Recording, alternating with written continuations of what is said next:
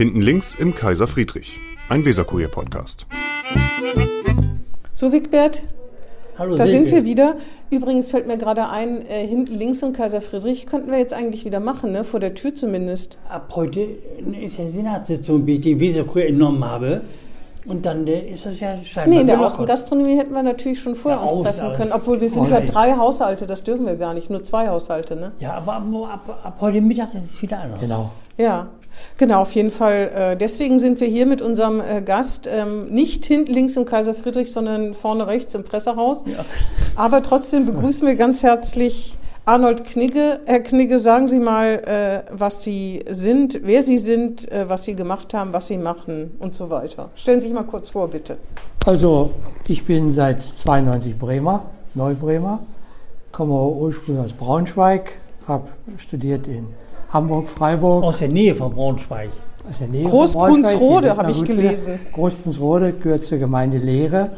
Das ist eine Großgemeinde zwischen Wolfsburg und Braunschweig. Ja, Eine ja. Großgemeinde? Das, wie groß ist denn Ja, eine eine Großgemeinde? Samt, Samtgemeinde. Ach so. In Niedersachsen gibt es ja die Samtgemeinden, also nicht die Einheitsgemeinden, sondern Samtgemeinden.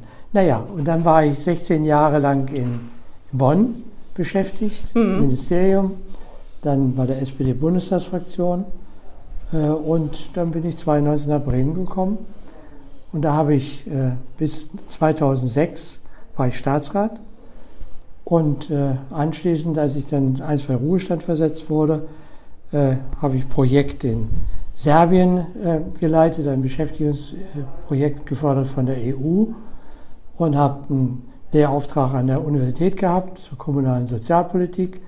Und seit 2011 bis äh, gestern war ich äh, äh, Vorstandssprecher der Landesarbeitsgemeinschaft der Freien Wohlfahrtspflege in Bremen. Das ist aber eher ein Ehrenamt, ne? Das war ein Ehrenamt. Genau. Äh, eins haben Sie jetzt unterschlagen, wenn ich das mal ketzerisch sagen darf. Diese Fülle von Posten kann man in Bremen nur haben, wenn man ein Parteibuch besitzt und das ist. SPD. Genau. Seit wann sind Sie SPD-Mitglied? Ach, Auch ich schon in Groß, neun- Bunsrode? 1973 äh, eingetreten. Ach so, ja stimmt. Sie da- waren ja im damals- Bundesministerium und bei Ja, haben Ja, der davor schon als Student und Student als Referendar. Damals war das ja eine sehr aufwühlende Zeit mit Ostverträgen und Misstrauensvotum gegen Willy Brandt. Und, und ich bin auch im Zuge der ganzen Diskussion Willy Brandt in die Partei eingetreten. Und ich muss sagen, bei allen Problemen, die ich natürlich nach wie vor auch mit dieser Partei habe, stehe ich aber dazu und bin nach wie vor überzeugter Sozialdemokrat, auch wenn ich nicht mit allem einverstanden bin. Nicht, dass Sie wegen Scholz austreten jetzt, wegen Herrn Scholz. Nein, nein, nein, nein, nein. Nein, nein, Scholz finde ich, also da stehe ich voll zu. Ja, ja, Willy Brandt eingetreten, Herr Scholz ausgetreten, vielleicht, als Vorschlag. Nein, nein, nein, nein. Ich finde, Herr Scholz hat äh, in Hamburg einen guten Job gemacht. Also das höre ich auch von meinen Hamburger Freunden immer wieder. Dann sagen, welche Probleme haben Sie denn mit der Partei? Dann spucken Sie es doch mal aus, gleich Ja, ich zu Anfang. sage Ihnen ganz offen mit der Parteiführung, jetzt bin ich überhaupt nicht einverstanden. Ah, ich dachte, Sie würden jetzt sagen, wie so viele Hartz IV, das hätten wir nie machen dürfen. Das Ja, sehe das- ich ja zum Teil ein bisschen anders, aber. Das sehe ich auch völlig anders, nicht nur weil ich beteiligt war an dieser Gesetzgebung. Gut, wusste ich gar nicht. Ja, Hm. ich habe äh, 2001 und 2002 äh, Bremen vertreten in einer Bund-Länder-Arbeitsgruppe. Und wir haben zusammen mit Gewerkschaften und Ministeriumsvertretern dieses Modell entwickelt, Zusammenlegung Arbeitslosenhilfe, Sozialhilfe. Und daraus ist dann mit Inkrafttreten 2005 die sogenannte Grundsicherung für Hm. Erwerbstätige geworden. Man kann das bestimmt modifizieren, das ist ja immer so, weil die Zeit über irgendwas hinweggeht. Aber ich denke immer, ganz Europa beneidet oder hat Deutschland beneidet, dass es überhaupt dazu fähig war, zu so großen Reformen. Danach gab es nichts Vergleichbares mehr, also zu so großen Umwälzungen. Jetzt verstehe ich auch, dass Sie mit der Parteiführung nicht so einverstanden sind. Ja, Warum? Da würde ich ja gerne noch ein bisschen Ja, drauf ja, rumreiten. ja. Gern. Wigbert auch. Genau. genau, genau. Was, genau. was, was, ähm, was werfen Sie denn der Parteiführung vor? Beiden oder gibt es eine oder einnähen? Nein, also ich, ich finde. Äh, Wie die heißen die überhaupt? Bitte? Ich weiß gar nicht, wie die heißen. Esken Ah, und äh, Walter Borjans. Walter Borjan. ah genau. Wigbert Walter weiß Borjan. nicht, wie die heißen. Ja. Ich, ich, also im Grunde genommen, seit die Diskussion um Hartz IV eingesetzt hat, hadere ich äh, so ein bisschen mit der Linie. Verstehe. Aber da müssen Sie doch auch mit den Bremer Genossen ganz schön hadern. Ja, ich, ich vertrete da auch meine abweichende Meinung, auch gegenüber den Bremer Genossen. Hm. Weil die ja auch, weil die ja auch eher, die fühlen sich denen ja eher zugeneigt, Ja. ein großer Teil zumindest. Ne? Auch Herr Also- Bovenschulte habe ich so den Eindruck, oder? Also meine Position war von Anfang an, ich hätte mir schon bessere Leistung teilweise gewünscht, aber im Grundsatz fand ich diese Reform goldrichtig, das Zusammenlegen von Arbeitslosenhilfe und Sozialhilfe. Ich habe ja vorher erlebt, wie die beiden unterschiedlichen Systeme teilweise auch gegeneinander gearbeitet haben. Und ich habe mich immer dafür eingesetzt, dass da die Kooperation größer geschrieben werden muss. Und von daher war die Entscheidung richtig. Man kann Meinen Sie auch fördern und fordern ist richtig? Vollkommen richtig. Vollkommen richtig. Ich war immer ein Anhänger dieser Aktivierungsthese, also dass man nicht einfach nur konsumtive Leistung zahlen sollte, sondern dass man alles tun sollte, um den Zustand der Hilfsbedürftigkeit, Zustand der Arbeitslosigkeit zu überwinden. Da würde ich mir jetzt auch ein bisschen auch größere Anstrengungen innerhalb des neuen Systems Grundsicherung wünschen. Also der, die Philosophie war ja, die kommunale Seite bringt sich ein mit ihren Möglichkeiten in ein gemeinsames Konstrukt mit der Bundesagentur für Arbeit. Die einen zahlen die Leistung, die anderen bringen eher so Leistungen wie Kindertagesbetreuung, soweit es um Alleinstehende geht, Alleinerziehende ist ja ganz wichtig, Schuldenberatung und, und, und, und Suchtberatung. Und ich finde, da ist nach wie vor kräftig Luft nach oben. Also sind Sie, dann hadern Sie auch mit einem Teil der SPD. Äh, Was ist mit Herrn Bovenschulte? Der ist, glaube ich, ja auch, der findet ja Frau Esken und Herrn Walter Bojans, glaube ich, ganz gut, wenn ich ihm so auf Twitter folge, zumindest dann bejubelt er meistens. Kann ich nicht äh, interpretieren, will Sie ich auch nicht. jetzt sehen natürlich Ja, die Zuhörer ja, ja. nicht, dass sie, Ich- dass sie so maliziös lächeln, mit anderen Worten, Raus damit, raus damit. Nein, äh, Sie sind ich, hier unter ich, uns, Sie haben nichts mehr zu Ja. verlieren, Sie Ja, sind ja, nicht mal mehr Das weiß ich, das weiß ich. Ich bewerte ihn aus seiner konkreten Arbeit. Und Ah, ich ja. muss sagen, das nötigt doch großen Respekt ab, wie er das macht. Gut. Kommen wir noch mal ganz, gehen wir noch mal einen ganz weiten Schritt nach vorne. Sie sind auf einem Bauernhof groß geworden. Erzählen Sie mal ein bisschen. Das ist ja doch ungewöhnlich, dass ein jemand, der auf dem Bauernhof, ich weiß ja nicht, ob Sie der älteste Sohn waren, sollten Sie nicht den Hof beerben? Den Vater beerben und den Hof übernehmen, meine ich? Also nach, dem, äh, nach der niedersächsischen Landordnung ist es ja so, dass der Älteste, der erstgeborene Sohn, Ja. den Hof erbt. Und das war bei uns auch nie eine Frage. Mein älterer Bruder Ach, sollte Bauer werden. Und bei mir war immer der Schnack der Eltern, der Junge muss was lernen. Ja, genau. Also Der muss was Arzt oder. Anwalt werden. Naja, sozusagen. nee, einfach, der muss was lernen. Den schicken wir mal aufs Gymnasium und dann gucken wir weiter. Und im Nachhinein betrachtet haben Sie gedacht, Glück gehabt, dass ich nicht der Erstgeborene bin? Ich weiß nicht, dann wären natürlich die Wege ganz anders verlaufen Ja. für mich. Gibt es den. Bauernhof denn noch? Es gibt den. Hof, also die Gebäude gibt es noch, das Land gibt es natürlich auch noch, aber das Land ist größtenteils verpachtet. Wird nicht mehr oder von Ihnen, verkauft. von Ihrer Familie mein Bruder, bewirtschaftet. mein Bruder bewirtschaftet ihn auch nicht mehr selbst. Ah, ja. Wir hatten früher einen Hof mit 40 Hektar äh, Fläche und heute wäre so ein Hof ja gar nicht mehr existenzfähig. Hm. Früher Höchstens hat der Hof- Nebenerwerbslandwirtschaft. Früher ne? waren wir der zweitgrößte Hof im Dorf Oha. nach dem Rittergut, also konnte die Familie gut ernähren. Der zweitgrößte. Zweitgrößte Nach dem. Rittergut. nach dem Ja. Rittergut. Ja. Heute würde man sagen, unter 200 Hektar fangen bloß nicht an, Landwirtschaft zu betreiben. Ja. Was hatten Sie denn? Kühe? Äh, äh, Kühe, äh, Schweine, ah, ja. Hühner, alles. Sind Sie mit groß geworden? Ja. Und mussten da auch Pferd, helfen Pferde im wahrscheinlich, eigenen ne? Haus. Fast alle, fast alle Kinder, äh, die auf dem Hof groß werden, müssen da auch anpacken, ganz schön, ne? War das bei Ihnen auch Ja, so? ja. Esel auch? Oder haben Sie Nein, Esel- kennengelernt? nein, haben Sie erst in Bremen kennengelernt? Aber den Hahn hatten wir und Katzen natürlich und den Hund. Also Sie haben da auch mit angepackt, schon als Kind, ne? Ja, ja, ich musste da immer ganz schön ran, was mich nicht immer erfreute. Vor allem als Jugendlicher, wenn man dann mal später nach Hause kam. Morgens und die Nacht melken. dann mein Vater morgens keiner Barm.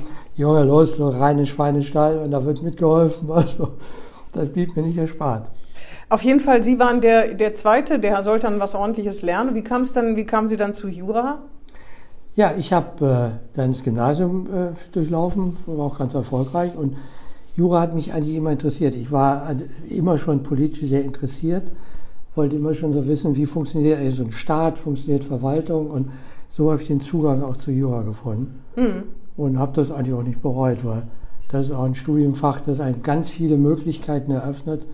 Man kann ja, muss ja nicht unbedingt Richter werden oder Anwalt, kann in die Verwaltung gehen, kann sich selbstständig machen, kann in Verbände gehen, kann in die Wirtschaft gehen. Also vielfältige Optionen sind damit natürlich eröffnet. Waren Sie denn auf Verwaltungsrecht spezialisiert? Nein, Ja? ich habe ich hab mein ganzes Leben lang eigentlich immer nur Arbeits- und Sozialrecht Also, gemacht. äh, Also das ist wie ein roter Faden. Ich habe mich sehr früh spezialisiert, habe auch promoviert im Arbeitsrecht und habe dann auch im Ministerium Arbeits- und Sozialpolitik betrieben und so hat sich das fortgesetzt, im Grunde bis zum heutigen Tag. Und dann sind Sie in, nach Bonn gegangen und sind Mitarbeiter in einem Bundesministerium Ja. geworden. Ja. Wie kam es denn dazu? Ich meine, war das ausgeschrieben? Sie haben sich beworben und haben gesagt, ja, das ist doch Also- was Idee. Na, Ja, ich weiß. Sagte, sagte. Sagte- Nein, nein. Ich hatte ja damals gelernt, es gibt eine zentrale Vermittlungsstelle für Akademiker, Hochschulabsolventen. Die gab es damals bei der Bundes damaligen Bundesanstalt für Arbeit. Da bin ich ganz normal nach dem Studium, nach Promotion hingegangen, sage, hier sind meine Unterlagen, habt ihr was für mich? Und dann haben sie mir Haben verschiedene... die gesagt, es sieht ganz schlecht aus, aber im Bundesministerium, da wäre vielleicht noch was frei. Ich habe ja unterschiedliche Angebote bekommen. Ich hatte ein Angebot von der Firma Bosch in Stuttgart, da habe ich mich vorgestellt. Ich hatte ein Angebot von der Unfallversicherung, da habe ich mich vorgestellt. Bosch wäre ja reizvoll wegen der Rabatte, die man kriegt, wenn man Sachen Bosch einkauft. war auch reizvoll, aber, Wenn man eine Lampe braucht, zum Beispiel fürs Auto. aber dann, hatte ich, dann hatte ich auch ein Angebot vom, vom Bundesarbeitsministerium. Und da habe ich mich dann auch vorgestellt, 1976, und dann ist es so was geworden. Dann habe ich zugegeben. Und wieso hat sie das gereizt? Das ist doch ein Schleudersitz, oder nicht? Nein, also ich fand das unglaublich spannend. Erstmal so die, die, die Vorstellung, du bist so im Umfeld der Politik tätig. Ach so, ja, weil sie sowieso schon so... weil sowieso ein ja. bisschen politisch Ja. interessiert war, das Ja, hat ja. mich auch sehr Aber diese gereizt. ganzen Beamten da in Bonn, das war ja auch ein ganz schöner Klüngel, oder? Wie so eine Heuschreckenplage ist die über die Stadt irgendwann mal hereingebrochen und Naja, die Stadt hat sich nie richtig erholen können. Naja, in, in Bonn fielen die Beamten natürlich mehr auf als jetzt in Berlin, das ist schon Ja, wahr. ja. Also wir waren da schon eine ziemlich große, große Gruppe in Bonn, die das Stadtbild auch ein bisschen geprägt haben. Aber als Klüngel habe ich das nie empfunden. Waren Sie auch immer in der ständigen Vertretung? Ja, klar. Hatten Sie da auch selber so ein Schild? Nee. Da hat man doch, wenn man Stammgast war, hat man doch so. Nach, na, Herr Erik Bettermann hatte da, glaube ich, ein Schild, hat Ja, er mir erzählt. ja. So, Also so ein Metallschild, das wurde dann irgendwo in die Theke reingeschraubt, wenn man da Stammgast war. Oder ich weiß nicht woran. Nein, ich dann waren Sie nicht oft genug da Nein, wahrscheinlich. das war ich oft genug da. Ne? Karneval haben Sie dann auch mitgemacht, jahrelang, ne? Karneval habe ich sehr mitgemacht, auch aktiv Echt? äh, über meine Kinder. Ach so, ich meine- habe gedacht, Sie waren im Kinder- Verein. Nee, nein, nein, so. im Verein, nein, nein. Also ich hatte ja, als ich nach Bonn kam, ich bin ja nun kein Rheinländer, zunächst große Vorbehalte. Das kann Also, ich als, als Norddeutscher tut man sich da ein bisschen schwer. Aber mir fiel der Zugang dann relativ äh, leicht, als meine Kinder dann aus dem Kindergarten und später Schule, dann kamen und sagten, wir bilden eine Karnevalsgruppe zusammen mit den Eltern, da müssen wir mitmachen. Ich sag, klar, machen wir. Da haben wir drei oder vier Jahre jedes Jahr mit einer kleinen Gruppe, mit den Kindern zusammen Karneval gefeiert. Ah ja. Und das war toll. Also Sie haben jetzt nicht irgendwie, sind nicht auf, haben nicht hier Büttenreden gehalten Nein, oder nein, so. nein. Ach, ich habe gedacht, das Nein, ist doch kein Ich, Karneval. ich wurde mal gefragt, in dem kleinen Ort bei Bonn, wo ich ich lebte, ob ich mir nicht vorstellen kann, Karnevalsprinz zu werden. Ja. Aber meine Frau hat mich nur ausgelassen, hat, das hätte noch gefehlt. Ach so, aber das ist ja kein Karneval im engeren Sinne. Das, was Sie sagen, das wurde da, wo ich herkomme, in Nordhessen auch gemacht. Also, ich habe gedacht, Sie wären richtig im Verein und hätten zum Nein, gehört nein, oder zum nein. oder irgendwie so, solche Meriten er, erworben. Nein, Also, einfach nur gefeiert. Ja, gut, Und das, hat kann man Spaß ja gemacht. auch. Ne? Das hat Spaß gemacht. ja, aber äh, dann sind Sie nach Bremen gekommen und haben damit schlagartig aufgehört. Ja, ich hatte ja so ein Schlüsselerlebnis äh, in dem ersten äh, Jahr nach äh, meinem, meinem Anfang hier in Bremen. Da habe ich mal versucht, an einem Donnerstag äh, Kollegen im Ministerium zu erreichen. Und dann äh, meldete mir mein Vorzimmer zurück, ich erreiche da keinen. Ich sage, Moment, das kann doch nicht sein, versuch mal weiter. Und ich erreichte in der Tat keinen, bis mir dann einfiel, Mensch, verdammt, heute ist ja Weiberfastnacht. Ja. Das, so schnell ging das. Ach Das so. waren nur ein paar Monate meinem Das heißt, Sie sind hierher gekommen und dann haben Sie donnerstags wie selbstverständlich Ja. plötzlich gearbeitet, obwohl und Sie gar nicht realisiert, dass Weiberfastnacht war. Und vorher, wie die Donnerstage äh, vorher in Bonn, die waren so, dass man da eigentlich nur mit seinem Schlips rumgesessen hat, gewartet, dass irgendeine Frau auf einen Genau. zustürzt und den abschneidet. Man suchte den, den, den ältesten Schlips ja. und der musste natürlich dann abgeschnitten werden, sonst Ja. äh, ging man frustriert nach Aber arbeiten war da nicht, ne? Nein. Ah ja. Trinken, feiern, trinken. lachen, was weiß ich. Und am nächsten Tag Fisch essen und Rosenmontag fiel auch aus. Genau. Und diese Bützken, Bützken, oder wie heißt das, wenn man von an fremden Leuten abgeknutscht Gebützt. wird? Wird man gebützt, genau. Ja. So viel weiß ich auch noch. Also das ist eigentlich Ja, ganz nett. Das war ne? auch schön. nicht, von, nicht von jeder, aber Nee, aber manchen, bei manchen wenigstens. Ja. Wieso, wie, wie sind Sie denn dann nach Bremen gekommen, wenn ich mir vorstelle, ich arbeite in einem Bundes... Nee, Sie haben nach dem Ministerium bei der SPD gearbeitet, ne?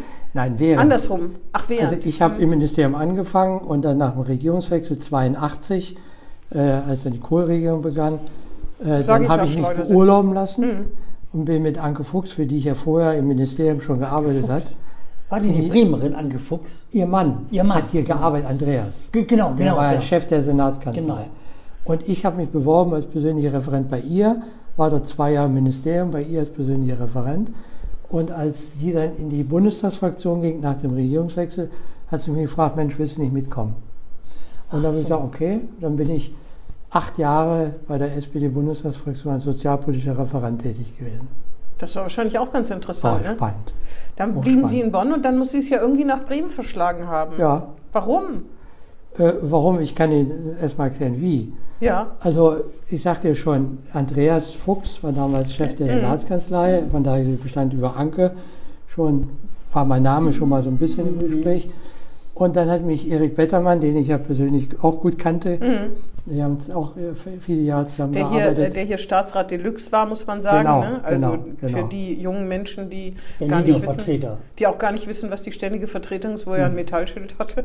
war Ja, Vertreter in Ja. Berlin. In Berlin, der bremische, bremische- Senatsvertreter in genau, Berlin war der. Genau, der bevollmächtigte. Aber seinetwegen ist die Landesverfassung geändert worden. Er wurde zum Staatsrat Genau. äh, Deluxe und als Staatsrat Mitglied des Senats, Genau, muss man so genau. sagen. Ne? Dass er Naja. abstimmen konnte, so war das damals. Genau. Genau. Für, für Bremen seine Stimme Im. Bundesrat, genau, genau. genau. Genau, genau. Und der hat mich eines Tages nach, wir haben zusammen Tennis gespielt, gefragt, sag mal, Mensch, da wird gerade die Stelle des Staatsrats für Arbeit frei. Die Sabine Uhl hatte Probleme mit ihrem bisherigen Staatsrat. Hättest du da nicht Interesse? Kann ich einfach dein Interesse weiterleiten? So, klar, mach mal. Und dann hat mich kurz Zeit danach, sonntags abends, ich erinnere mich sehr gut an den Abend, während der Tatortübertragung im Fernsehen, Viertel vor neun, Telefonanruf von Sabine Uhl erreicht. Ah, Herr Knigge, äh, Sie- wissen ja wahrscheinlich, weswegen ich anrufe. Könnten Sie morgen früh um 9 Uhr in Bremen sein? Ich sage, oh, das ist ja bald, müssen Sie aber Urlaub nehmen. Na gut, ich habe dann morgens dann den ersten Zug Und genommen. Sie wissen bis heute nicht, wer der Täter war vom Tatort, Nein, stimmt's? nein. Aber damit kann ich leben. Bin ziemlich sicher, die Polizei hat ihn gefasst. Gut. Und dann waren Sie am nächsten Tag hier in Bremen War ich am nächsten Tag in Bremen und abends habe ich dann meine Frau angerufen, meine Kinder. Habe ich gesagt, übrigens, kleine Neuigkeit, meine Kinder wussten das gar nicht. Den hatte ich. wir ziehen nach Bremen. Ich sage, wir ziehen nach Bremen. Oh! Ja, aber wie alt waren denn die Kinder? Die finden das doch immer schrecklich. Die haben doch ihre Freunde und so Die weiter. Kinder da. waren 13 und 15. Ja, die haben doch, haben sie doch gehasst ein paar Tage, Nein, oder? die, die, äh, nicht, weil wir aus äh, äh, Bonn weggehen wollten. Die hatten deshalb Probleme, weil ich ein Angebot hatte, auf das wir uns alle fest eingestellt hatten, bevor die Frage aus Bremen auf mich Ach so, zulief. wohin wollten Sie denn? Ich hatte ein Angebot als Sozialattaché in die Deutsche Botschaft nach Washington zu gehen. Das ist Oh, natürlich ja. viel attraktiver. Nein, der Bremen ist besser als Washington. Ich habe mich dann, Aber ja, nicht für der Tat, 13- bis 15-Jährige. Genau, das war genau das Problem meiner Jungs. Der da gehen wir ja gleich nach Washington. Ich sage, ja, du, aber Bremen ist auch schön. Und Waren die schon mal in Bremen gewesen, die Kinder? Nein. Und das, das war dann äh, meine Überzeugungsarbeit. Da habe ich zu meiner Frau gesagt, pass mal auf, wir machen das so. Wir fahren am nächsten Wochenende nach Bremen. Zeigen die Stadt, wo Und sie dann- könnten, dann sind und die dann, Kinder auch Dann zufrieden. gehen wir mal. Und meinen. Jüngsten, mein, mein Jüngsten habe ich dann erst richtig überzeugen können, als wir dann ins Blockland mal gefahren sind. Wir Also. dann in den Blockland lang gegangen sind und er sagt, Mensch, das ist ja ganz toll hier, ist richtig schön. Sagt, Mensch, wann ziehen wir denn um? Ganz schnell muss es jetzt Ja, auch aber nette Kinder. Ja. Ich habe gedacht, die hätten die ersten zwei, drei Jahre nur noch Englisch gesprochen. aus lauter Trotz. Also, wenn meine Eltern gesagt hätten, wir gehen nach Washington und ich hätte mich schon gefreut und hätte meinen Freunden schon erzählt, ich gehe nach Washington und hätten sie gesagt, Ja. nee, es wird doch Bremen. Da hätte ich aber ganz schön gegrummelt. Ja, aber äh, ich habe das Gefühl, also die Kinder haben nicht nur schnell Frieden mit dieser Entscheidung geschlossen, sondern sie waren auch sehr schnell richtig überzeugt angekommen in der Ja, Stadt. ist ja gut. Haben sie ihre Kinder gut erzogen. Ja, so aber sie hatten dann genügsam eine Bedingung und die habe ich ihnen dann auch erfüllt. Sie Ja? haben gesagt, okay, also wir ziehen nicht nach draußen irgendwo. Wir ziehen nicht an den Stadtrand und nicht ins Umland. Wir wollen in die Stadt. Im Viertel wohnen. In, in, ins, in, ja, Viertel kannten sie damals, nicht, aber war so gemeint. Und da habe ich gesagt, okay, das verspreche ich euch. Wir finden eine Bleibe direkt mitten in der Stadt. Und wo haben Sie gewohnt? Im Viertel. Ah ja, ich Wohnen wir immer noch. Ja, sehr gut. Ja, so sind Sie nach Bremen gekommen. Äh, Ich weiß, was mich ja oft interessiert, was lockt einen eigentlich an so einer Position? Ich meine, klar, das ist quasi wie ein Staatssekretär. Es ist eine hohe politische, der höchste politische Beamte, den es gibt nach dem Senator. Ich weiß nicht, Geld kann ja nicht so eine große Rolle spielen, schä- schätze ich mal, in der Ebene, wo Sie gearbeitet haben. Was ist daran jetzt so attraktiv? Ich verstehe es nicht. Weil man gestalten kann, weil man ja sowieso eher gestaltet und der Senator der Grüßaugus ist. Nein, man macht die, man macht die Arbeit. Man macht den großen Teil der Arbeit und dann, so stelle ich mir das vor und der Senator sagt, na Herr Knigge, was muss ich wissen? Und sagen Sie ihm, was er wissen muss, und dann geht er, was weiß ich, zur Besprechung dann ins Parlament. So ungefähr ist es doch, ne? Sie, Sie, Sie müssen die Position des Staatsrats oder des Staatssekretärs vergleichen mit der Position, die man im Ministerium hat. Im Ministerium, ich war dort Referatsleiter, hatte auch gute Besoldungsstufe alles erreicht. Also von daher gesehen, hatte auch einen unglaublich spannenden Job zum Schluss. War äh, verantwortlich für die internationale Sozialpolitik. Ich habe damals alle Hauptstädte von Osteuropa äh, bereist und mit fast allen osteuropäischen Ländern so Kooperationsvereinbarungen abgeschlossen. Wir haben Musterarbeitsämter gebaut in Russland und Reha-Einrichtungen in Lettland und was weiß ich in Rumänien. spannender. War unglaublich spannend. Ja. Aber sie sind natürlich in eine unheimliche Hierarchie eingebunden in so einem Ministerium. Nicht? Also sie haben über sich den Unterabteilungsleiter, den Abteilungsleiter, den so. beamteten Staatssekretär, den parlamentarischen Staatssekretär und dann kommt der Minister. Da sind sie im Grunde ein kleines Rädchen. Und also so Hier die, waren Sie ein größeres die. Vorstellung, ja, man Ja, kann ja. anders gestalten, man hat eine unabhängige Position. Sie haben dann die ganzen Abteilungsleiter unter sich. Das ist das Gute, ja, genau. Ja. Ah ja, verstehe. Und das ging so ein bisschen nach mit dem Schnack, Verwaltung macht eigentlich nur dann richtig Spaß, wenn man die Spitze der Verwaltung ist. Ja. Genau, genau. Ja. Was haben Sie denn von Bremen so gehört? Außer dass die Sozialdemokraten hier seit 150 Jahren regieren. Also das fand ich natürlich schon mal positiv. Waren Sie schon mal in Bremen gewesen? vorher? Ich war, ich war einmal äh, 73 in Bremen gewesen. Ich habe einen sehr guten Freund in Bremen, so. mit dem ich in Freiburg studiert habe. Den habe ich mal besucht. Äh, Und also mich hat die Stadt damals auch überzeugt, Mhm. also als Stadt. Aber sonst hatte ich von Bremen natürlich überhaupt keinen Schimmer und überhaupt keine Vorstellung. Aber Bremen hat irgendwie auch für Außenstehende ja einen positiven Klang. Also man Damals sieht ja, als wäre er doch in der ersten Bundesliga. ja, ich, ich war ja damals Eintracht Braunschweig-Fan. Die sind inzwischen auch wieder abgestiegen. Ja, Zusammen, sind die zusammen in einer Liga, Braunschweig und Werder? Zeitweise ja. Zeitweise Jetzt aber ja. nicht. Ja, Jetzt, jetzt naja, ja nicht. vor zwei Jahren ist äh, äh, Braunschweig nochmal abgestiegen aus der ersten Bundesliga. Da waren sie ein Jahr. ja, ja. Dann die zweite. Und dann durchgereicht worden in die dritte. und dann wieder aufgestiegen Ah, Nee, in die nee, zweite. nee. Und jetzt wieder In runter dritte. in die dritte. Ich Also, sage nichts mehr. am Ich letzten Wochenende habe ich doppelt gelitten. Erst Werder, dann Braunschweig. Ja, mein Beileid. Das muss grauenvoll gewesen sein. Das muss grauenvoll für Sie gewesen Ja, sein. In Tat. Äh, jedenfalls nach, nach Bremen. Sie sind gekommen, kurz danach hat doch das Ham Ampelgehampel, war doch, äh, ne? Da war, wann sind Das Sie? war, ich bin noch zur Zeit der Ampel ins gekommen. Ampelgehampel ja, ja, ja, ja, reingekommen. genau, genau. Ja, aber das ist doch grauenvoll. Da kamen Sie nach Bremen und dachten, oh Gott, wo bin ich denn gelandet oder nicht? Also äh, so ein bisschen gewundert habe ich mich natürlich schon über die langen Grundsatzdebatten, die es öfter im Senat gegeben hat. Äh, und so. Aber sonst, ich meine, das hat man dann natürlich ertragen im Senat. Okay. Äh, Die Zusammenarbeit äh, mit den Kollegen war aber auch während der Ampelzeit gut. Also Aber wie sind Sie denn als Arbeitsmensch oder Arbeitsspezialist für Gesundheit zuständig geworden? Nee, das war später. Das war später. Also den, den, Ich habe während der Ampelzeit hatte ich Arbeit und Frauen, Ah, Frauen. ganz wichtig. Frau Der erste, der erste Frauenstaatssekretär in Bremen? Ich glaube ja. Ja, kann gut sein. Glaube ja. Vielleicht müssen wir ja auch den Jüngeren noch mal erzählen, was das Ampelgehampel war. Das war die Koalition zwischen Rot, Grün und äh, Gelb, Ja. Rot, Grün und Gelb, Ja. die äh, vorzeitig beendet werden musste wegen der sogenannten Piepmatz-Affäre, Genau. weil Ralf Füchs, damals um Umweltsenator, ohne Zustimmung der anderen Parteien irgendein Vogelschutzgebiet ausgewiesen hat. Äh, wenn- Bei ist der EU als äh, Angemeldet hat, genau. angemeldet hat, um das unter Schutz zu stellen. Das, was heute Flora, Fauna, Habitat ist. Genau, Ne? genau. Genau, das muss man vielleicht noch mal kurz sagen. Jedenfalls in diese Phase, wo man sich gestritten hat wie die Kesselflicker, muss man ja sagen, also Herr Jäger von, den, von der FDP und Herr Füchs von den Grünen, die konnten sich nicht so, oder zumindest politisch nicht so gut, äh, ne, du kennst das noch besser aus eigenem Erleben. Ich war da noch gar nicht in Bremen. Ich habe nur viel davon gehört. Gut, noch als ich Radio- gekommen bin. Gut, dass Radio ist, sonst würde ich jetzt sagen, deshalb sehe ich so aus, wie ich aussehe. Wegen den beiden. Ich. Ja, Ja. es gab lange, lange Grundsatzdiskussionen. Das war manchmal ganz schön ermüdend. Na, jedenfalls hat es ja dann geknallt, dann war die Piepmatz-Affäre und dann gaben die Große Koalition. Und ich kann mir vorstellen, das hat Ihnen ja äh, dann eher entsprochen, oder? Ja, Im Nachhinein, ja. ne? Ja, ich war- So, es ich gibt, war- Sie, Sie gehören wirklich zu den wenigen, die man noch erlebt, ne? die sagen, die Große Koalition war wirklich gut. Also es, sagen ja, sagt ja keiner, es war nur schlecht. Aber so Jens Börnsen und Herr Sieling und so, mm, ne? Nein, nein, ich, also ich hab, äh, äh, konnte als Parteimitglied ja auch darüber abstimmen. Mhm. Und ich habe eindeutig mich für die Große Koalition auch intern ausgesprochen, auch entsprechend gewählt. Mhm. So, und das ist dann geworden.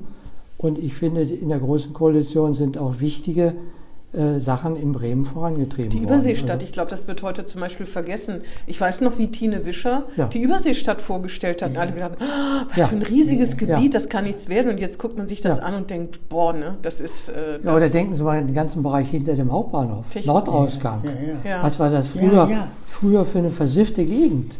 kann ich mich gar Oder die Messehallen, das was da Frau gemacht Seebacher wurde. Brand, wo Sie sagen, der Nordausgang des Bahnhofs, des Hauptbahnhofs, da hat die Seebacher Brand mich angerufen, die Frau von Billy Brandt, ihr, ihr, Ja. ne, und hat mich zusammengeschissen wie nichts Gutes.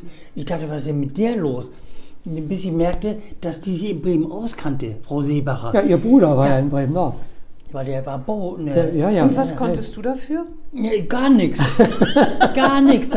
Deshalb war er so betrübt. Ach so, verstehe. Deshalb war er. Sie hat, die, sie hat dich äh, angeflaumt, wegen, weil der, weil es im Norden des Bahnhofs so schlimm Ja, aussah. schäbig, Ach so, war, ja, ja. Das war ja schäbig. Das war ja wirklich Mülleimer und da, als sie noch nicht schrecklich. Schrecklich. Bis heute kann man ja noch darüber äh, streiten, ob, der, ob das Volksfest da das, diese riesigen Platz frei hält. Ne? Ich weiß, Ja. das darf man hier gar nicht Ja. sagen. Ich habe auch nichts gegen Schausteller. Willy Brandt-Platz Aber, heißt ja. aber trotzdem muss man drüber reden dürfen. Ne? Ja, Ob ja. so eine große Fläche in so einer zentralen Lage, weil einmal im Jahr 20, 21 Tage äh, Die meinen Freimarkt die, meinen ist, die ob- Bürgerweide. Ja, ja, ja, genau. ja, ja, ja. Da war ja mal eine Randbebauung und so weiter vorgesehen. Da gab es ja auch viele Pläne, auch noch von der Großen Koalition. ne? Dann der Technologiepark gehört dazu, Airport genau, Stadt gehört genau, auch dazu. genau, ne? Also da genau. ist schon, also manche Sachen. Space Oder der Park Häfenbereich, nicht? So. Ja. Also BLG wurde ja damals also auch äh, CT3, CT4 umgestellt. war, genau, glaub ich, auch. CT3. Also ich finde eine ganz wichtige Entscheidung. Also man hätte sich vielleicht das eine oder andere noch zusätzlich gewünscht, aber Manches hätte man sich auch lieber gespart. Manche hätte man sich vielleicht auch lieber gespart, das ist schon richtig. Aber was ich natürlich äh, auch nochmal zur Ampel nachträglich sagen muss, also die Große Koalition konnte natürlich auf viele Vorarbeiten der Ampel Ja, zurückgreifen. ja, das stimmt. Also das muss man zur Ehre der Ampel auch noch sagen. Also die haben wichtige Vorarbeiten Mhm. geleistet. Ja. So, und dann waren Sie Gesundheits, äh, äh, Gesundheitsstaatsrat und dann ist Ihr Abgang war ja nicht so oder Ihr Aufhören war ja nicht so, wie man sich das wünschen würde, wenn ich das mal, jetzt ist doch längst Gras drüber gewachsen. Ich wollte es nur mal sagen, Sie sind über den Klinikskandal gestolpert. Vielleicht können Sie heute mal die Chance ergreifen, das aus Ihrer Sicht darstellen. Es ist ja immer schwierig, muss man sagen. Frau Röpke zum Beispiel, die war Sozialsenatorin, die musste gehen, weil Kevin äh, äh, tot gefunden wurde, wo man auch denkt, was hat sie direkt damit zu tun? Nichts hat sie damit zu tun. Dazwischen waren noch ganz viele Ebenen sozusagen und äh, man kann das auch nicht alles mitkriegen. Hier, da äh, weiß ich nur so ungefähr, da ging es darum, was für ein Arbeitsvertrag oder Wigbert, du sagtest, was, ob der, ob der Herr Ja, mit Bremen aus, Herr Lindner, Bremen ob aus. der im Lindner. Führungszeugnis, ob dem Führungszeugnis schon irgendwas der stand oder so, obwohl, worden. Ja, irgend so was war das. Sie wissen das Da- am allerbesten, weil ich würde jetzt wahrscheinlich auch nicht auf die Idee kommen, Hm. wenn wir jetzt jemanden einstellen, ein polizeiliches, polizeiliches Führungszeugnis anzuführen. Darf man das überhaupt einfach so? Ich glaube, das darf Also, man gar nicht. Ne? Das war ja so, es hatte ja eine längere Vorgeschichte. Wir haben ja zunächst mal die Kliniken umstrukturiert. Die wurden ja dann verselbstständigt als äh, GmbHs, alle vier Standorte. Das war ja schon mal eine ganz wichtige Vorentscheidung. Dann haben wir die Genospitze mit Herrn Tissen neu besetzt. Damals war auch leider eine falsche Entscheidung. Gut. Äh, Und dann ging es natürlich darum, wer wird Geschäftsführer in Bremen-Ost. Und da hatten wir einen langen Auswahlprozess. Und über den Tissen kam dann der Vorschlag, äh, Herrn Lindner so, einzustellen. Und wir Herr, haben uns damals. war, Herr Lindner war der mit den zurückgegelten Haaren. Ne? Ja. Ja, genau. Hat Ihnen genau. das nicht schon zu denken gegeben? Also ich, ich, gehöre nicht, ich gehöre nicht zu denen, die aufgrund des Äußeren jetzt schon das Urteil endgültig Da, da, ich kann mal fällen. sagen, da hat der Jens Eckhoff mal gesagt, als er den Lindner sah, hat er gesagt, ist das der neue Bariton am Theater? so sah der aus. Naja, wenn er gut gesungen hätte, wäre das ja alles prima in Ordnung gewesen. Na, jedenfalls, dann ist es so gelaufen, das war ein, ein offenes äh, Auswahlverfahren. Und dann hat äh, Thyssen, der damals ja noch hoch in der Gunst stand, Ja, ja, ja. die ganzen Verquerungen um Thyssen, die kamen ja erst später, hat gesagt, also äh, liebe Leute, ich möchte den haben. Und da war intern, nicht intern so die Entscheidung, okay, wenn der oberste Ja, ja, klar. Gesundheitsmanager ihn will, kann man ihn Er muss schlecht ja auch mit ihm verwehren. zusammenarbeiten. Eben, Genau. eben. Und dann haben wir uns dafür entschieden und ich war nur das Aufsichtsratsvorsitzender in der Situation, dass ich seinen Arbeitsvertrag mal unterschreiben musste. Ach so, das war das Pech. Und deswegen, als dann sich herausstellte, dass der Bursche kriminell geworden war und krumme Geschäfte gem- gemacht hatte mit Übernahme anderer Kliniken, nichts abgesprochen, Aufsichtsrat auch nicht mit mir. Das Beste waren doch diese komischen Geräte, wo man diese Multimedia-Anlagen, die Ja. angeschafft worden sind, Die ganzen Krankenhaustische und äh, was und die da alles. passten nicht durch die Tür. Genau. Ne? Das, Vollkommen, vollkommen also sowas muss man ja noch mal erzählen, weil das, das sind so Schildbürgerstreiche, wo man denkt, das kann eigentlich nur, kann nur irgendwie mal im Spiegel gestanden haben vor vielen Jahren. Das ist wahrscheinlich gar nicht wahr, aber das stimmte. Ja, ja. das waren so Multimedia-Schränke, was ganz Modernes, Tolles und dann haben die nicht durch die Türen gepasst. Ne? Also sowas war. Also, als sich das sich herausstellte, ich kann mich noch sehr gut an diese Tage erinnern. Ich war Oh, gerade das auf, war einer, auf, einer, ne? auf einer Dienstreise in Berlin. Und als ich dann den Anruf kriegte, das und das ist jetzt passiert und das wird jetzt öffentlich morgen im Weserkurier und in anderen Medien, bin ich natürlich sofort zurückgekommen. Und als ich dann feststellte, okay, das ist leider so jetzt passiert, dann habe ich gleich zu Karin Röpke gesagt, okay, ich übernehme da die Verantwortung als Aufsichtsratsvorsitzender. Ich lasse mich jetzt nicht durch die Stadt treiben. Das ist ja heute nicht mehr so manchmal bei manchen, Und manchen Sachen. ich bin, glaube ich, auch gut damit gefahren und bin froh, dass ich schnell diese Entscheidung für mich persönlich auch erstmal getroffen habe. Eine schlaflose Nacht habe ich gebraucht. Ich wollte sagen, da rutscht einem doch echt das Herz in die Hose, oder? Das war schrecklich. Ja, absolut. schrecklich. Ich erinnere Vor mich allem an, ist es einem ja auch so unangenehm, glaube ich, ne, wenn man dann Leuten gegenübertritt und man denkt, jetzt wissen alle, obwohl sie es ja nicht waren, aber jetzt, jetzt denken alle, was, was, was unterschreibt der denn für Arbeitsverträge und so. Das ist es irgendwie so. Ne? Man hatte Ja, vorher war das- alles glatt gegangen, ist alles gut gelaufen und dann gibt es so einen Cut. Also ich kann mir vorstellen, dass das, dass das wirklich unangenehm ist, zumal man die politische Verantwortung übernimmt. Man hat den Mann ja nicht Genau. neben ihm gesessen und mit ihm das Büro geteilt, und wenn der gesagt hat, komm, wir kaufen mal Multimedia-Schränke, egal wie groß die sind. die. Aber das, das ist irgendwie das Gemeine, also was heißt das Gemeine, aber das ist irgendwie der Nachteil von solchen Positionen. Ne? Und ich wollte gerade sagen, aber heutzutage nimmt man ja als Aufsichtsrat nicht mehr unbedingt überall die Verantwortung. Wir beide könnten jetzt so in der Vergangenheit, wenn, Sie, wenn die Zuhörer jetzt sehen würden, wie Herr verschmitzt Herr, Herr Knigge gerade guckt, dann wüssten wir, dass wir alle wissen, wie Ich weiß meinen. was er denkt. Ja, genau.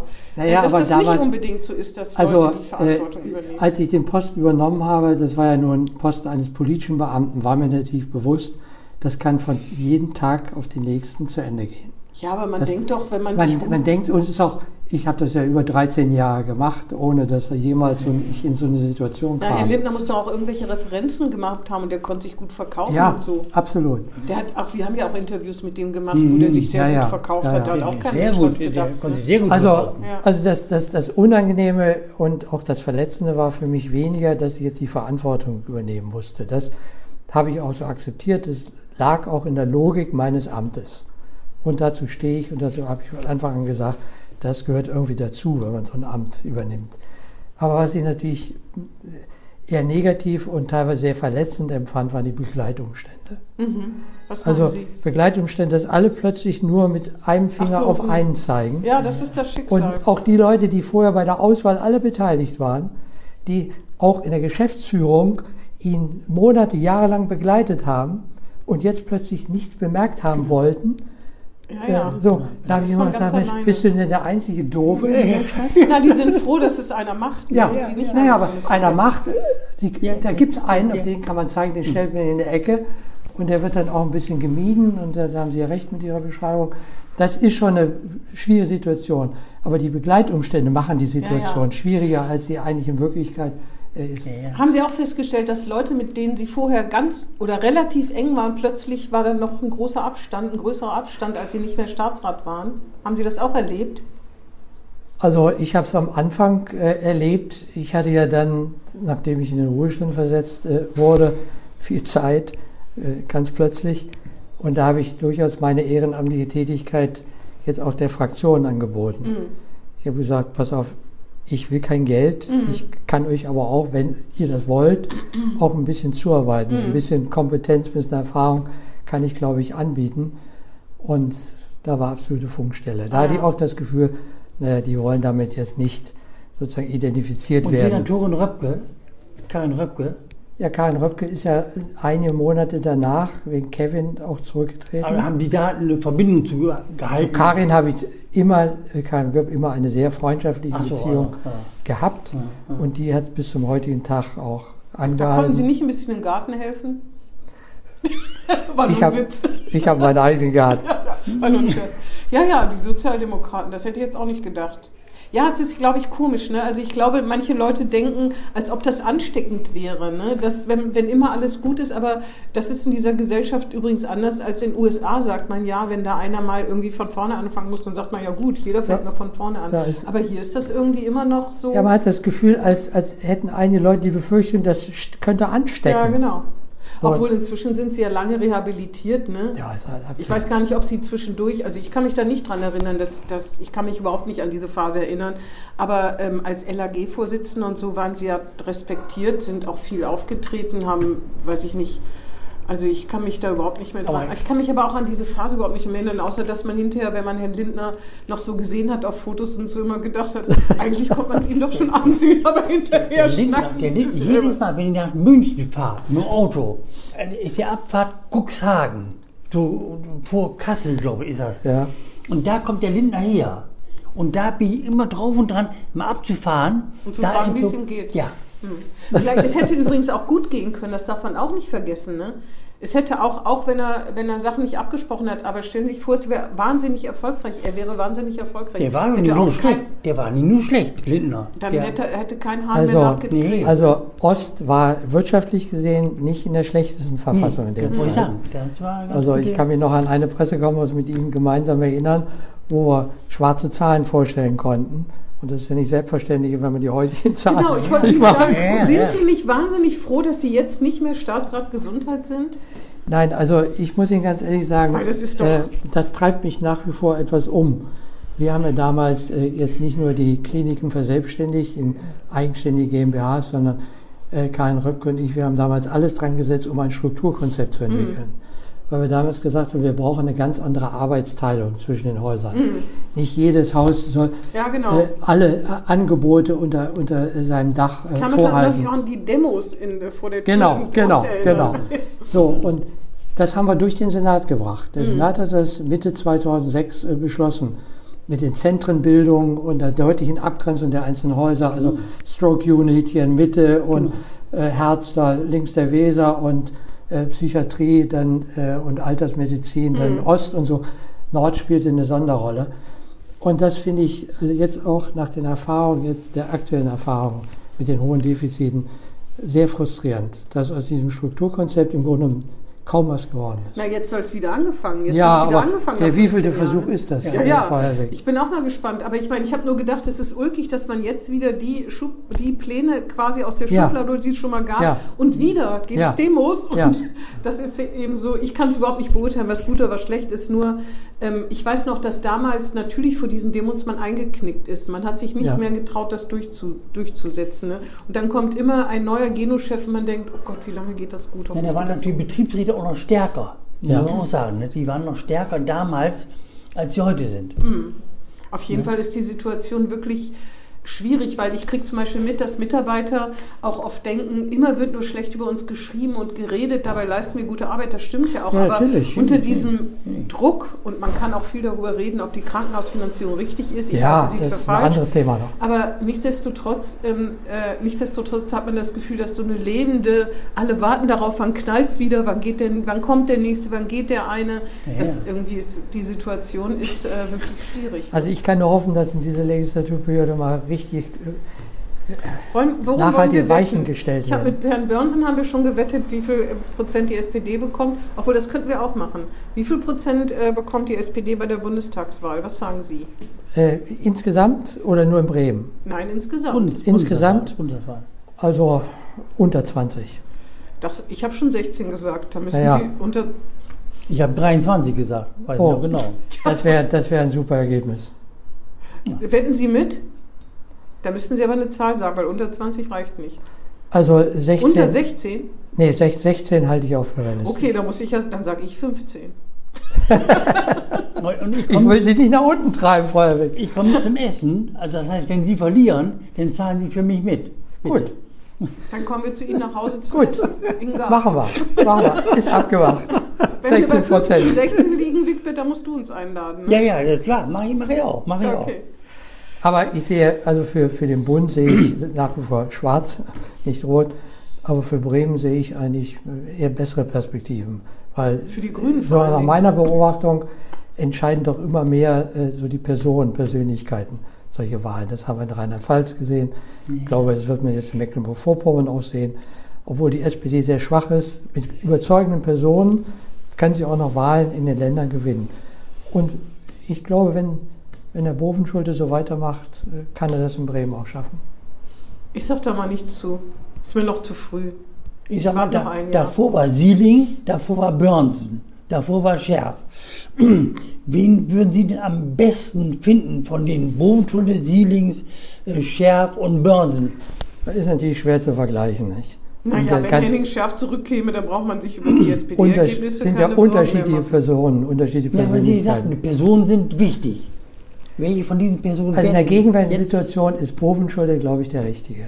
Also davon bin ich auch überzeugt, so wie er das anpackt. Er hat ja keine leichte Koalition zu führen, aber er macht das auch ohne Richtlinienkompetenz, finde ich sehr überzeugend. Er kommuniziert sehr gut, also seine Da hört man häufigen aber auch andere Sachen. Ich Bitte? weiß ja nicht, von wem Sie informiert werden. Ich höre da auch andere Sachen. Gut, solche Personen sind natürlich Wigbert, immer du hörst auch andere Sachen, oder? Mhm. Ja, ja, aber gut. Mein persönlicher Eindruck. ja, Wir ja. können ja hier mal ausmachen und dann erzählen wir Ihnen, was wir so hören. Genau, genau. Auch machen Sie dich ne? lieber nicht bösgläubig. Nee, nee, es ist, ja auch, es ist ja auch immer aus dritter und vierter Hand, muss Ja, man ja dazu ja. sagen. Leider dürfen wir ja nicht dabei sitzen, Ja. obwohl ich das gerne machen würde, gelegentlich. Aber dann kommt wieder die Diskussion mit Jäger und Füchs und Ewigkeiten im Senat und so. Ich glaube, so richtig gut ist nicht. Auf jeden Fall, inzwischen haben Sie doch Ihren Frieden mit all dem gemacht, Ja, oder? klar. Es Also gibt ich auch, hatte, es gibt doch noch ein Leben neben, neben einer, einer politischen Beamtenfunktion. Ich hatte, ich hatte eigentlich nur kurzfristig damit wirkliche Probleme. Das habe ich ja schon beschrieben. Wegen der Begleitumstände. Das zog sich ja durch den Untersuchungsausschuss dann noch ein Weilchen hin. Mhm. Und das, da kam natürlich alles dann relativ häufig immer wieder hoch. Aber ich habe ja dann, Dann leidet die Familie auch mit, ne? Natürlich, Beispiel meine. Frau, ganz ja, heftig. Ich, ich Aber ich habe ja dann schnell umgeschaltet. Ich bin ja dann äh, über zwei Jahre, zweieinhalb Jahre nach Serbien gegangen. Eine Woche pro Monat war ich in Belgrad, habe dort eine ganz andere Funktion wahrgenommen. Unglaublich spannende Arbeit, die ich da geleistet habe. Dann habe ich an der Uni diesen Lehrauftrag gehabt, hat mir viel Spaß gemacht. Und das andere war dann Vergangenheit. Ja, ja. Ja, besser geht's ja nicht, ne? Und wenn Sie mit Karl Gröpke, so wie Sie sich unterhalten, geht das um die Krankenhäuser immer noch oder geht jetzt nicht mehr? Schon lange nicht mehr. Äh, Mit Karl das Gröpke. das habe ich jetzt nicht Wenn verstanden. Sie abends zusammensitzen und ein Wein trinken. Also sprechen wir nicht über die Krankenhäuser. Ja, kann ja sein. Ich, Dann ich, trinken wir Wein. ich schon. Ich kann beides. Nein, also in der Einschätzung sind wir uns sehr einig. Jetzt sind Sie auch nicht mehr Vorstand, jetzt sind Sie Privatier, ne? Seit gestern. Genau. Und nun? Ja, ich habe ja noch einige Ehrenämter. Wollen Sie da nicht auch mal? Ich Und nur, auch nur das belastet mich nicht so stark. Ich meine, als ja, Vorstandssprecher ja der Wohlfahrtsverbände war das ja fast ein Halbtagsjob. Ja, aber man kann ja, man kann ja Schach spielen, Bücher lesen, im Garten rumkramen. Ja, das, das wollte ich gerade sagen. Ich habe ja auch noch andere Hobbys. Ich mache gern Musik. Was Ich denn? spiele selbst Klarinette Ah, Ach so. und habe meiner Frau einen schönen Garten, den wir pflegen. Dann äh, bin ich äh, ein begeisterter Großvater. Freue mich, dass meine Enkel jetzt diesen Sommer wieder vier Wochen bei uns verbringen. Das beschäftigt mich rund wie alt um die sind Uhr. die? Äh, neun, nee, acht und zwölf. Ah ja, So, also dann, mit denen kann man schon richtig was anfangen. ja, Ja. ja, die wohnen, die wohnen im heißen Dubai. Ach so, ach so. Äh, und äh, in Dubai kann man ja im Sommer äh, keine Kinder äh, Nee. auf die Straße schicken. Die können dann nur in klimatisierten Räumen sich aufhalten. Deswegen kommen die seit vier Jahren regelmäßig nach Bremen, Ja, um hier einen gemäßigten Sommer zu verbringen. Mhm. Und die Stadtmusikanten zu streichen. Und die Stadtmusikanten zu streicheln. Und wir waren dann auch ein paar Mal bei Werder. Das hat natürlich jetzt nicht mehr so den Charme. Leider. Noch Na ganz ja. kurz eben, die, den Ehrenämtern nochmal. im- Ja. Ja, welche, welche haben Sie da? Ich erst noch kurz zu Werder, aber der Beste in der zweite ist in der zweiten Liga ist doch besser als einer der schlechtesten in der Ja, ersten. warten wir mal ab, ob es Ja. kommt. Ja, ich weiß. Ich wollte es nur mal sagen. Das Wäre schön. Das Wäre sagt schön. die so. Das wäre schön. Ja. Ja, das sage ich so. Ich habe da Zweifel. Ja, pff, wir werden es sehen. Ja. Also Ehrenämter, ich bin äh, nach wie vor im Kuratorium der Stiftung Martinshof. Die habe ich ja 2003 zusammen mit Karin Röpke und Wilfried Hautrup ins Leben gerufen. Das macht mir noch viel Spaß, mich also auch um konkrete Projekte für Menschen mit Behinderung zu kümmern. So, da haben wir auch jedes Jahr eine kleinere Summe zur Verfügung, die wir für Projekte ausgeben können.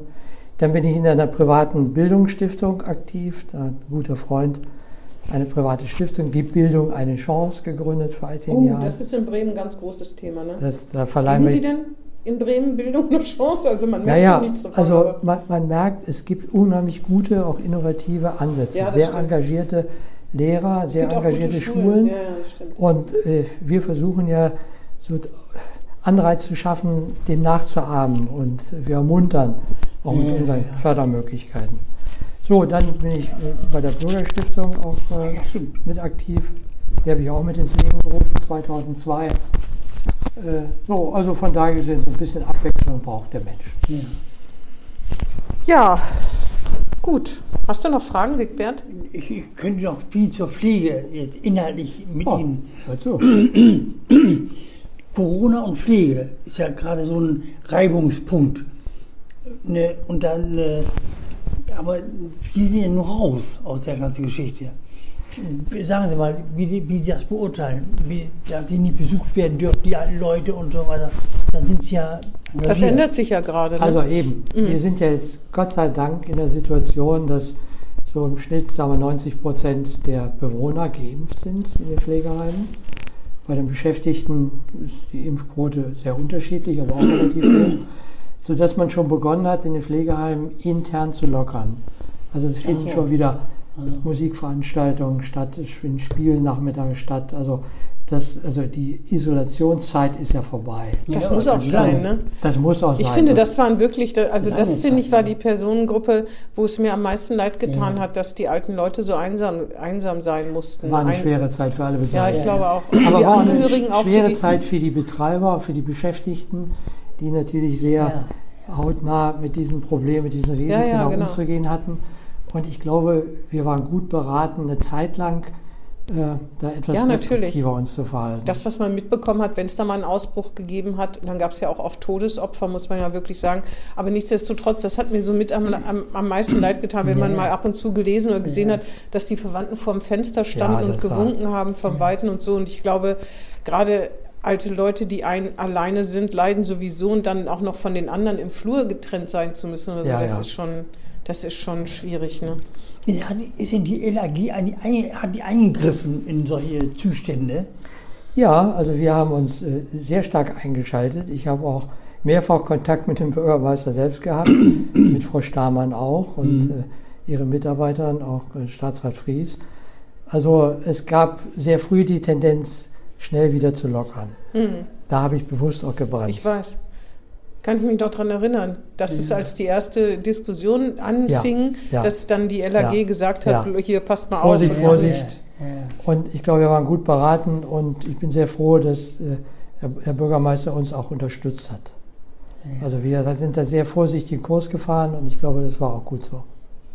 Haben allen Sie Problemen, die Die, das. LAG äh, muss sich sehr abstimmen mit den ganzen anderen, die ja im Vorstand sind und Ja, Im Vorstand sind ja alle Spitzenverbände, also unsere Mitglieder vertreten.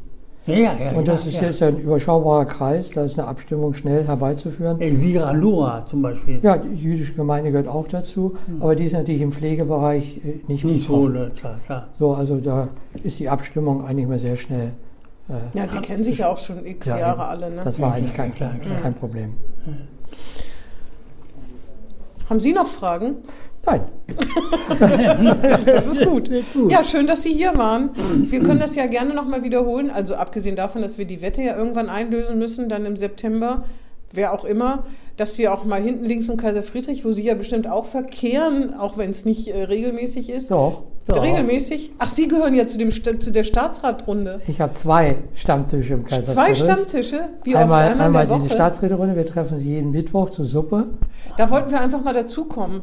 Haben wir so gedacht. Zu, zu. Also ich war gerade gestern war ich noch mal im Kaiser Friedrich, ich habe mit Uwe Richter noch mal gesprochen, wann wir wieder loslegen können. Wie Uhr ist Nächsten das? Mittwoch, 12.45 Uhr sind wir da. 25. Das ist die 12.45 Uhr. Staatsräte, das ist die 45, Staatsräterunde, Und ne? alle 14 Tage Dienstags trifft sich diese Senatorenrunde um Bernd Schneider.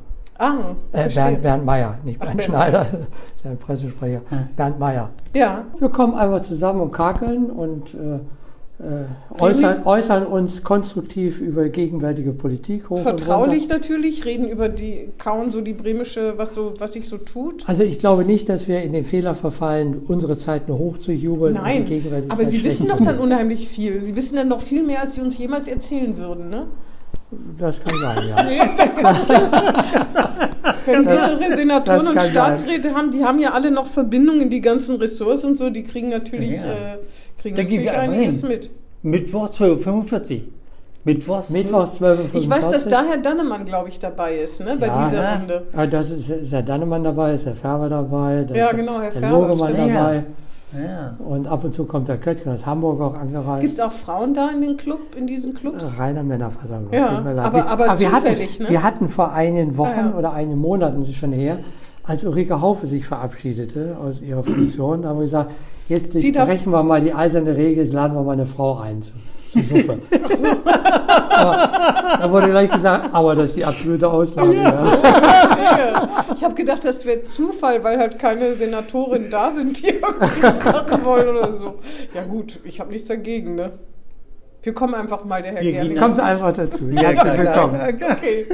Ja, dann vielen Dank, Herr Knicker. Hat Spaß gemacht. Das Ja. ist echt interessant. Ja, ja. Ganz viel wusste ich noch gar nicht von Ihnen. Weder von der Landwirtschaft noch äh, von den Bonner Zeiten und dem Karneval. Man erfährt ja immer was Neues. Ich vermute mal, dass es vielen Zuhörern auch so geht, oder? Und die SPD-Führung. Ja, ja.